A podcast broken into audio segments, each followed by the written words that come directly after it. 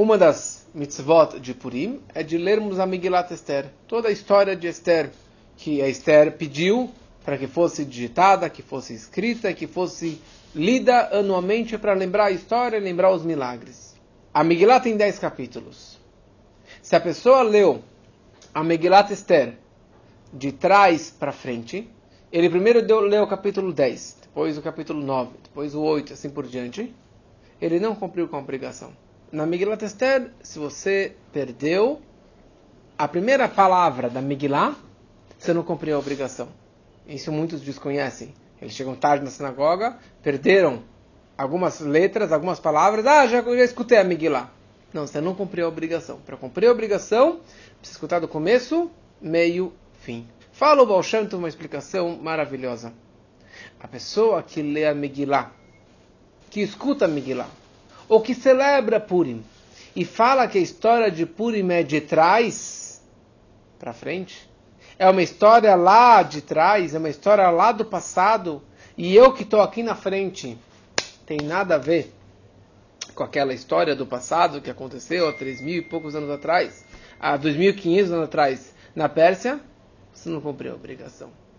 Em outras palavras, se você acha que Purim é Hagadola Yeladim, é uma grande festa para os Yeladim, para as crianças, Masechot, Rashanim, Shirim, Verikudim, é uma festa de fantasia, é uma festa de reco-reco, é uma festa da, da, das fantasias e de bebida, you missed the point. Você não cumpriu a festa de Purim. Que na verdade, esse pensamento, esse approach, é o approach da maioria, da maioria das pessoas. Mais próximos dos mais religiosos e os menos religiosos. Estava falando com alguém, estava em Israel. Israel, Purim, todo mundo celebra Purim. O cara mais de esquerda, o cara anti-religião, Purim, ele celebra. É a festa das fantasias, é a festa das crianças, e tem bebida, e é gostoso, a família. Mas não é uma festa judaica. Não é uma festa um, do milagre de Purim. Ele não está comemorando a salvação do povo de Israel, ele está comemorando uma festa tradicional. Você ainda nem começou a celebrar o verdadeiro Purim. Como alguém me falou semana passada, falou: Uau, com todos esses áudios que eu escutei de você, a história que eu estou escutando agora é uma história que eu nunca escutei antes. A forma que está descrevendo os milagres, as maravilhas, os decretos e, e os pensamentos de acabar e aniquilar o povo, não é a história que eu escutei até hoje.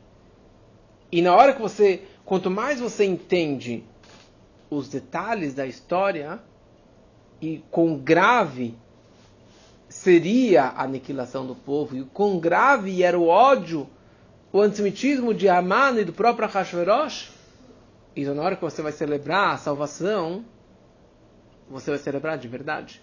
Você vai comemorar de verdade. Porque a história de Purim você pode enxergar de dois ângulos. Você pode enxergar que é uma história que tinha um rei, que era bêbado, que era Meshigne, e ele matou a primeira mulher, achou uma segunda mulher, se apaixonou por ela, casou com ela, não sabia que ela era judia.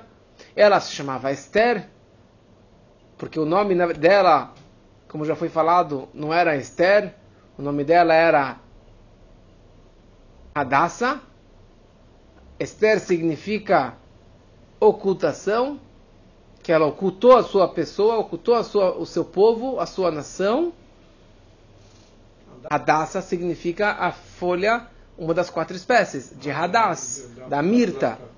Por isso que dizem que ela era meio verde, que nem a folha do Hadass, da mirta. Mas ela mudou o nome para Esther, porque era um nome persa, Esther, para esconder a sua pessoa.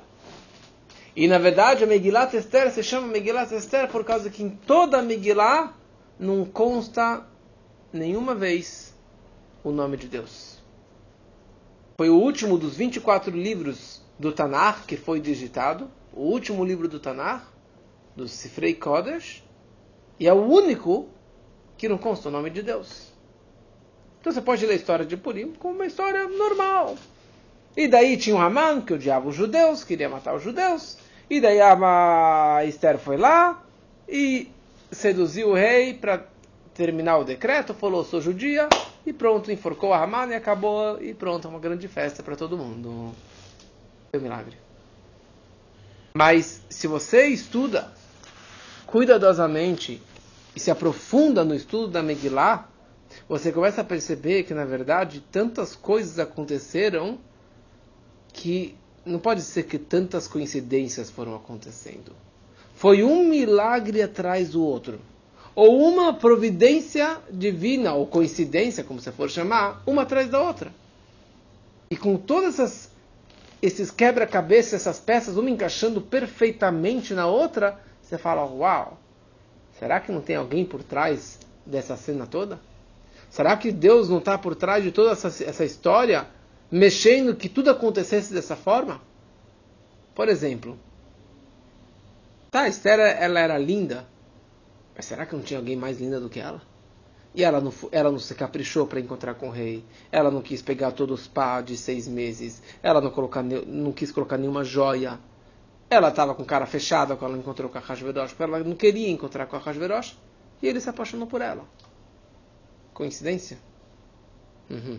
E daí, depois de um tempo, tem aqueles dois guardas, Bictan e Teres, aqueles dois príncipes, é, que eles queriam envenenar o rei. Por coincidência, Mordecai estava lá do lado e Mordecai falava o idioma do país deles, que era um outro idioma, nem Pérsia, era Tarshish. Mordecai entendeu o que eles estavam conversando. Mordecai escutou, falou para a rainha Esther, a Esther falou para Hashverosh, e os dois foram mortos. Isso foi escrito no livro das, das crônicas de lembranças do passado, das histórias do rei. Ok. Daí o Aman faz a forca para enforcar Mordecai.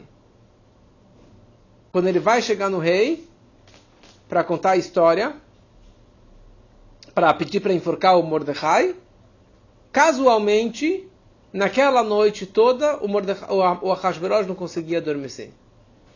Por que, que ele estava tão com insônia. O que, que ele estava tão preocupado?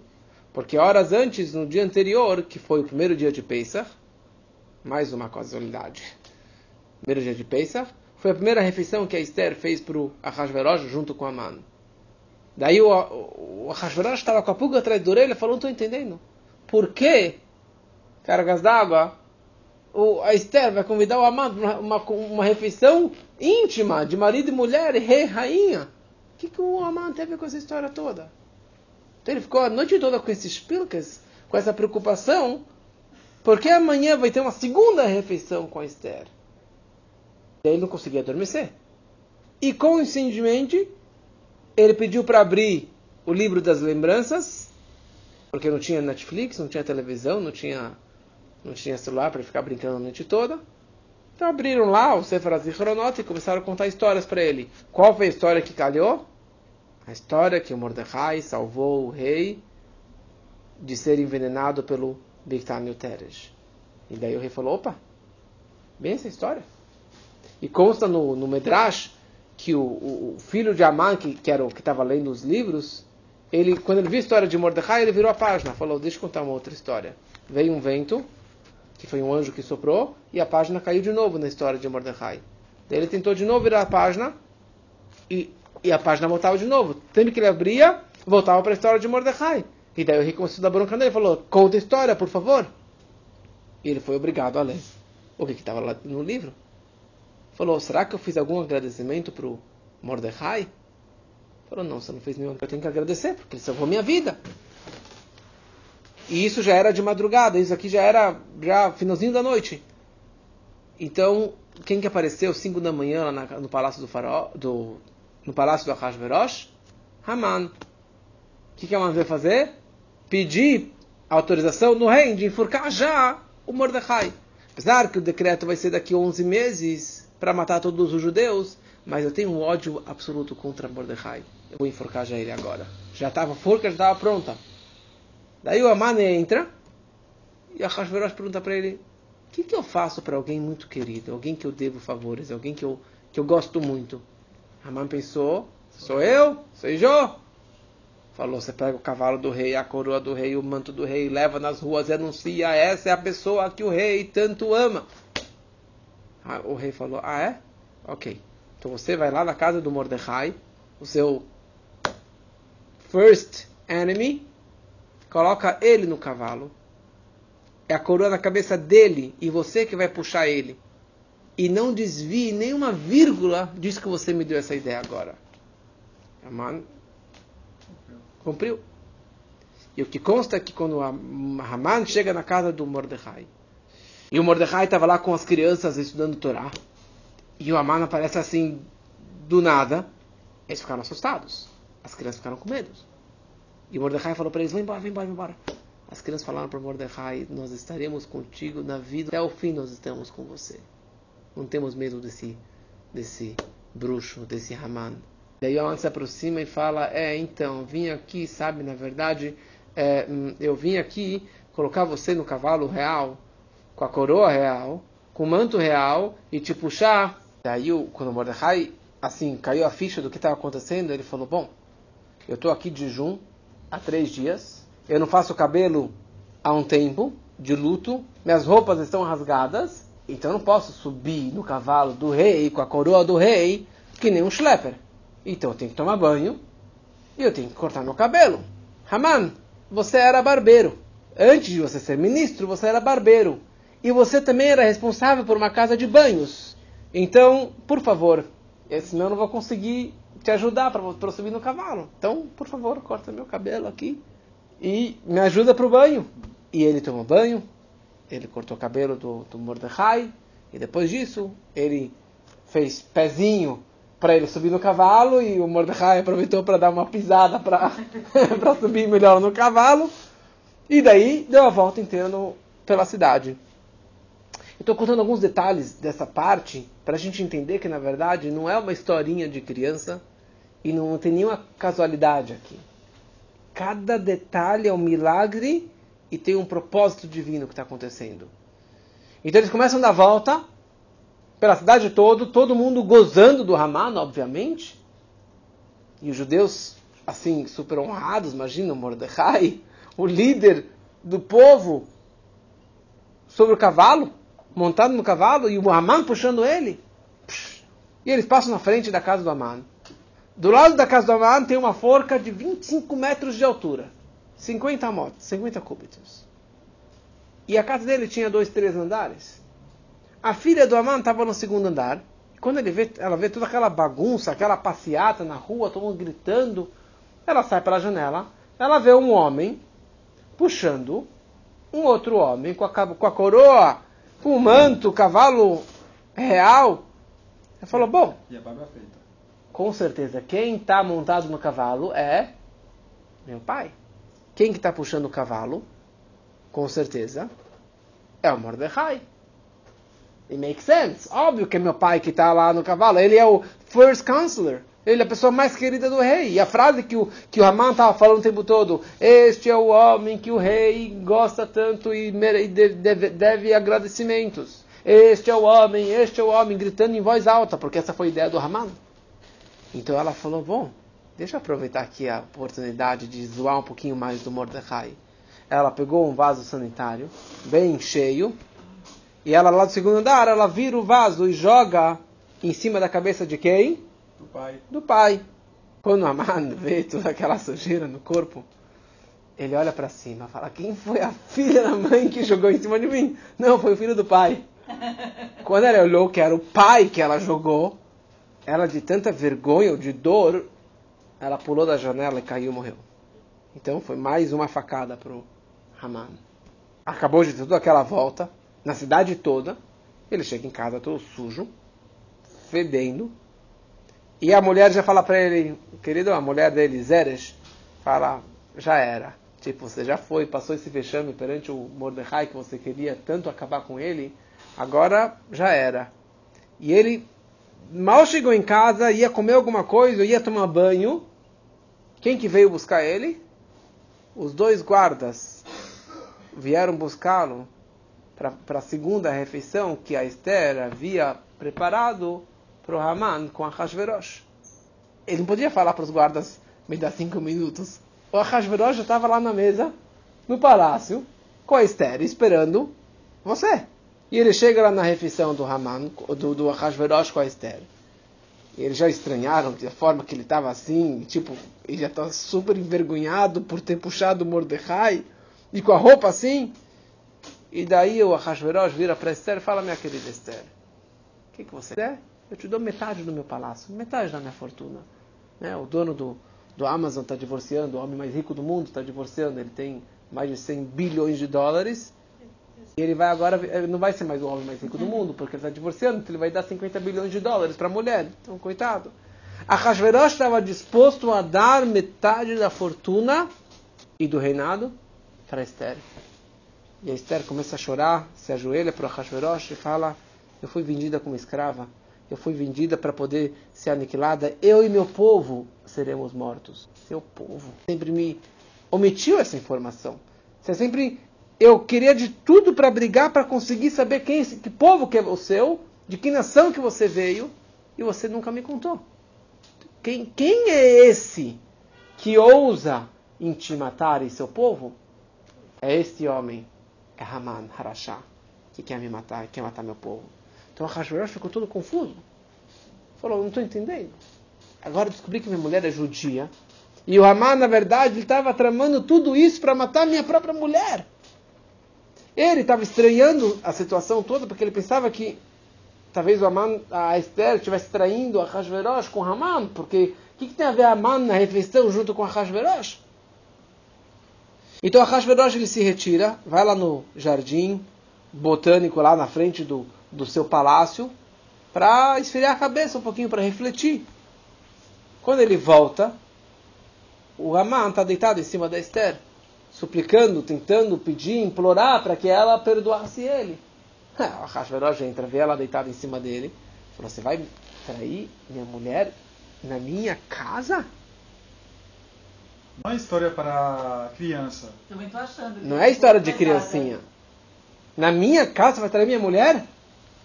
Um dos guardas que estavam lá, Harvoná, que na verdade era Elial Anavi fantasiado de guarda, ele fala: Olha, o Haman acabou de fazer uma forca na casa dele para pendurar o Mordecai, que, que salvou o rei. E o Rosh falou, então pega ele em forca, na própria forca que ele fez para si mesmo. E a história continua.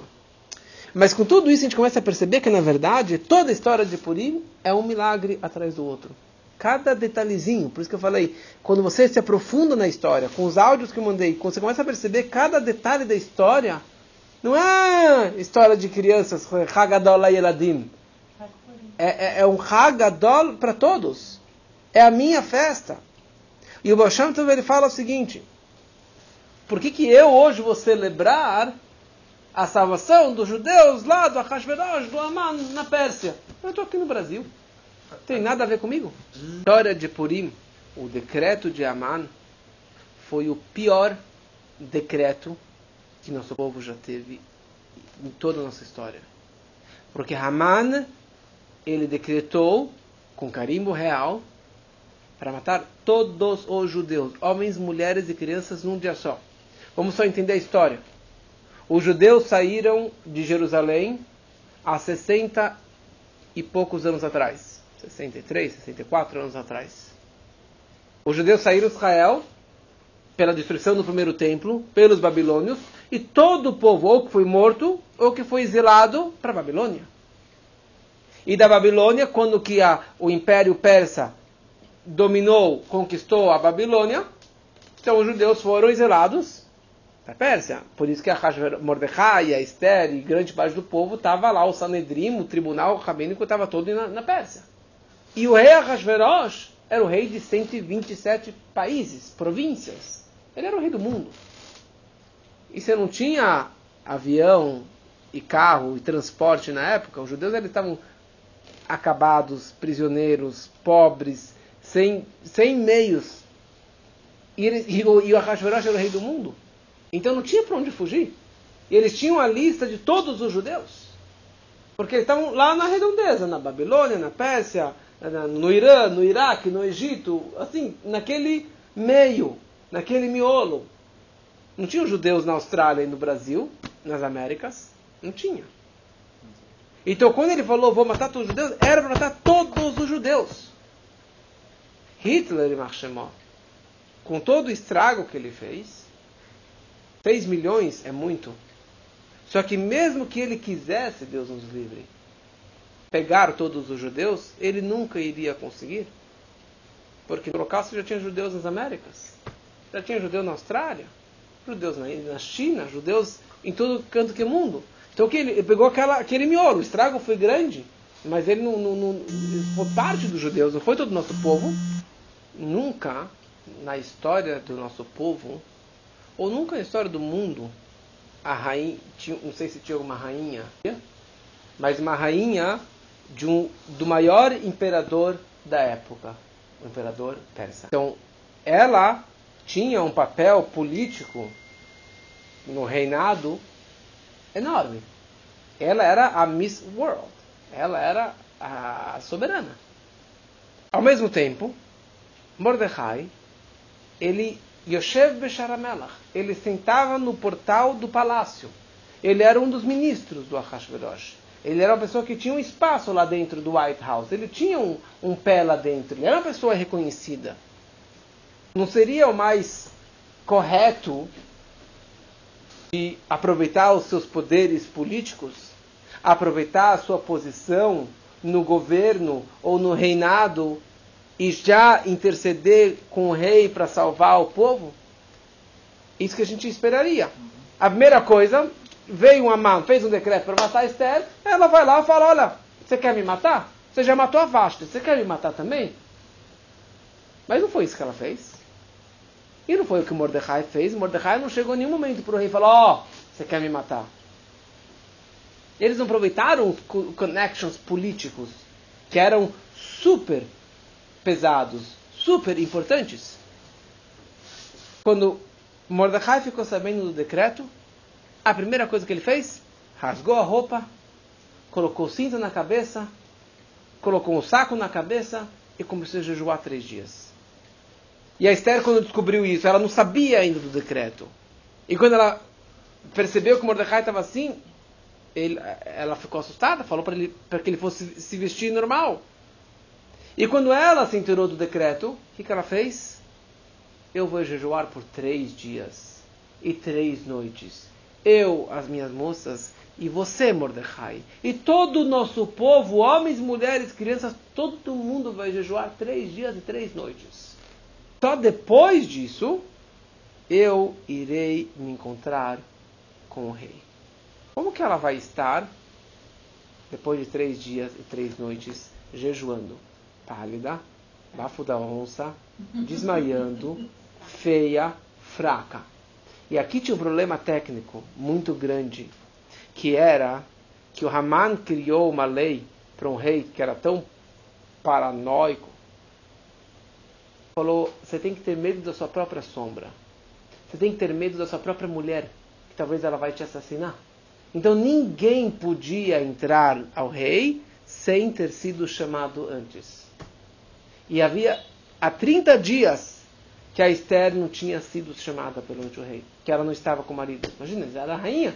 30 dias ele viu. Então aqui ela precisava ir ao rei, seduzir o rei, para que achasse graça nos olhos dela. E a regra era a seguinte: ele tinha o cedro, se a pessoa entrava sem permissão, se ele levantava o cedro, você pode se aproximar. Senão, a rata da tolamit, você é morto na hora. Não tem pergunta. Vem lá o guarda e cortou a cabeça. E a, e a, e a desculpa, a Esther estava com medo. O que, que eu faço? Então ela falou, primeira coisa, eu quero que todo o povo jejue. E eu vou jejuar por três dias. Calma você quer seduzir o rei?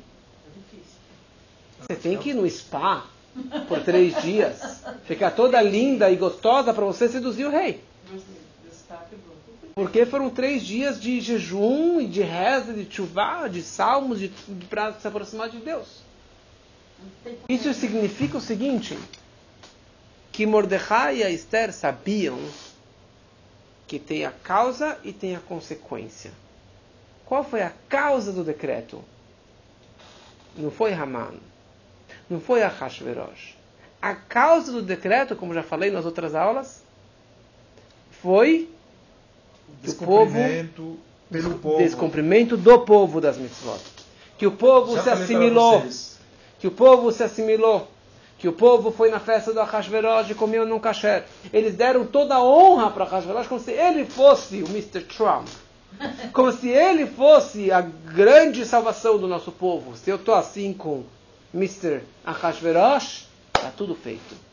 E antes disso, anos antes, eles se ajoelharam por uma estátua do Nabucodonosor. Então foram vários pecados, um atrás do outro, que o povo foi fazendo, que eles quebraram a relação com Deus. Deus falou, sabe o que? Vocês não querem mais? Tchau! Então Mordecai e Esther, os líderes do povo judeu, sabiam que não depende do Aman, não depende do Ahashverosh, depende lá de cima. Depende de eu refazer o meu vínculo com Deus. Ter chuvá, de pedir perdão por tudo que a gente fez de errado e voltar a Deus. E foi isso que Mordecai ele fez. Mordecai, naqueles dias, ele reuniu 22 mil crianças em praça pública jejuando, estudando Torá, ensinando Torá em pleno decreto, na frente de Haman, encarando Haman. Então o povo inteiro fez chuva. O povo inteiro estava disposto a entregar a vida para não é, largar a fé judaica. Como o ele fala, diferente da história de Hanukkah, que a história de Hanukkah, se um judeu virasse um judeu helenista, se ele largasse a fé judaica, ele não, tava, não fazia parte do decreto de, de Hanukkah. Ou seja, não faz parte do decreto de Hanukkah. Purim é diferente de, do Holocausto. No Holocausto, se o seu bisavô paterno era judeu, você fazia parte da lista de Hitler. Em Purim, se um judeu virasse para o Haman e falasse: Eu não sou mais judeu, eu virei um cristão novo, eu virei um persa, não sou mais judeu. Ele estava fora do decreto. Porque o decreto era contra os Yehudim, contra os judeus. Se você deixou de ser judeu, você largou a sua fé, você se converteu para outra religião, você está fora do decreto. Então eu te pergunto, quantos judeus largaram a fé e se converteram para a religião persa? Nenhum. Nenhum usou em cogitar em se converter. Dos mais assimilados, dos mais perdidos do povo, todo o povo sentiu a forca no pescoço sentiu o perigo que estava prestes a acontecer e todos voltaram a Deus, cada um no seu nível, e começaram a fazer mais mitzvot. E quando acertou as contas lá em cima, aqui embaixo é só cumprir a obrigação material, política, que também é importante, mas isso aqui é a consequência, não é a causa. Tem aquela pessoa que virou para o Rebbe e falou: Rebbe, eu quero ganhar na loteria. O Rebbe falou para ele: Você comprou o bilhete? Você não comprou o bilhete, você não vai ganhar. Mas a Abraha vem de Deus. E depois você faz a sua parte mundana, material também. A Abraha vem lá de cima. Então, primeira coisa, Mordecai e Esther jejuaram três dias. E dessa forma, eles consertaram a falha com o connection com Hashem. E depois disso, ela falou: Bom, vou ter que bater o cartão, vou comprar o bilhete, eu vou falar com o rei para anular o decreto. E foi isso que ela fez. Então, com todas essas histórias, a gente começa a perceber que, na verdade, Purim é a nossa maior festa do nosso calendário. Você vai falar, ah, toda festa vai falar que é a maior festa. Mas Purim é a maior festa. Porque normalmente as pessoas falam que qual é a festa mais sagrada do ano? Qual é o dia mais sagrado do ano? Yom Kippur. Yom Kippurim. Yom Kippur. Pur significa sorteio. Porque Purim tem sorteio do Aman, Yom Kippur tem o sorteio lá do, do, do Seir, da, da, do, do bezerro, que, do bode expiatório que seria jogado, etc. Yom Kippur, ele é Kippurim, como Purim. Quer dizer, ele é parecido com Purim. Porque Purim é acima de Yom Kippurim. Olha só que, que negócio. Purim, eu festejo comendo, bebendo, enchendo a cara, dando presente para os meus amigos, dando dinheiro para os pobres, dinheiro mais para pobres. A missão mais importante de Purim é dar dinheiro para os pobres. E de dar duas comidas, Mishloach Manot, de dar comida para duas pessoas. E fazer uma refeição festiva, comer halá, comer carne, tomar vinho, beber, ficar feliz. Assim que eu celebro Purim. Yom Kippur, eu estou jejuando o dia inteiro, estou na sinagoga o dia inteiro, estou chorando, fazendo chuvá, neilá, o chofar, aquele sentimento, aquela se desprendendo do material. Para conseguir chegar a um nível máximo no momento de Neilá, que se perdoa todos os pecados. E Yom Kippur, e Purim é o contrário. Como eu vou celebrar? Como eu vou zerar as minhas transgressões? Como vou me reconectar com Hashem? Com alegria física, material. E Purim é superior a Hanukkah. Porque Hanukkah não teve um decreto de morte contra os judeus. Era um decreto de assimilação. Era um decreto espiritual, que não podia fazer mais Torá, mitzvot, as festas, Brit Milá, Shabbat, etc. Depois teve a guerra também contra os gregos. Mas o decreto principal de Hanukkah era um decreto espiritual. O decreto de Purim um decreto para matar todos os judeus, o corpo do judeu. E a morte física é assim quando eu vou comemorar Purim, eu não vou comemorar só na, na teoria, na espiritualidade. Eu vou comemorar com coisas que meu corpo curte. Uma boa carne, um bom vinho, uma boa refeição. Mas eu quero que meus amigos também curtam esse dia. Por isso que eu tenho que dar comida pronta para ser ingerida já na hora. Não adianta dar um pacote de arroz e um pacote de feijão. Tem que ser um pacote, tem que ser comida já pronta, um bolo e uma bolacha, uma fruta, uma bebida para você já comer na hora, para você, o seu corpo, para o seu chocolate, para você conseguir curtir na hora. E os pobres coitados? O que ele quer? Ele quer dinheiro. Matanato levianim, vou dar dinheiro para ele para que ele também seja feliz no dia de Purim. Que não só eu esteja feliz, mas que o povo inteiro esteja feliz. E na minha refeição tem que convidar pessoas mais carentes, para que eles também festejem esse dia. Então essas, é, esses detalhes da festa de Purim é, demonstram a alegria máxima do corpo. Então por isso, para você conseguir realmente curtir o dia de Purim e lembrar a história de Purim e vivenciar a história de Purim, a Esther pediu que a Megillah fosse registrada, que a Megillah fosse escrita e que entrasse dentro do Tanakh e ela pediu que fosse lido anualmente a história de Purim, toda a Megilat Esther, do começo até o fim, duas vezes em Purim. Nós lemos a Megilat Esther na primeira noite e durante o dia de Purim na quinta-feira. Duas vezes, né? Ou uma vez de noite e uma vez de dia. As outras três mitzvot, interessante que as quatro mitzvot começam com M, Mem.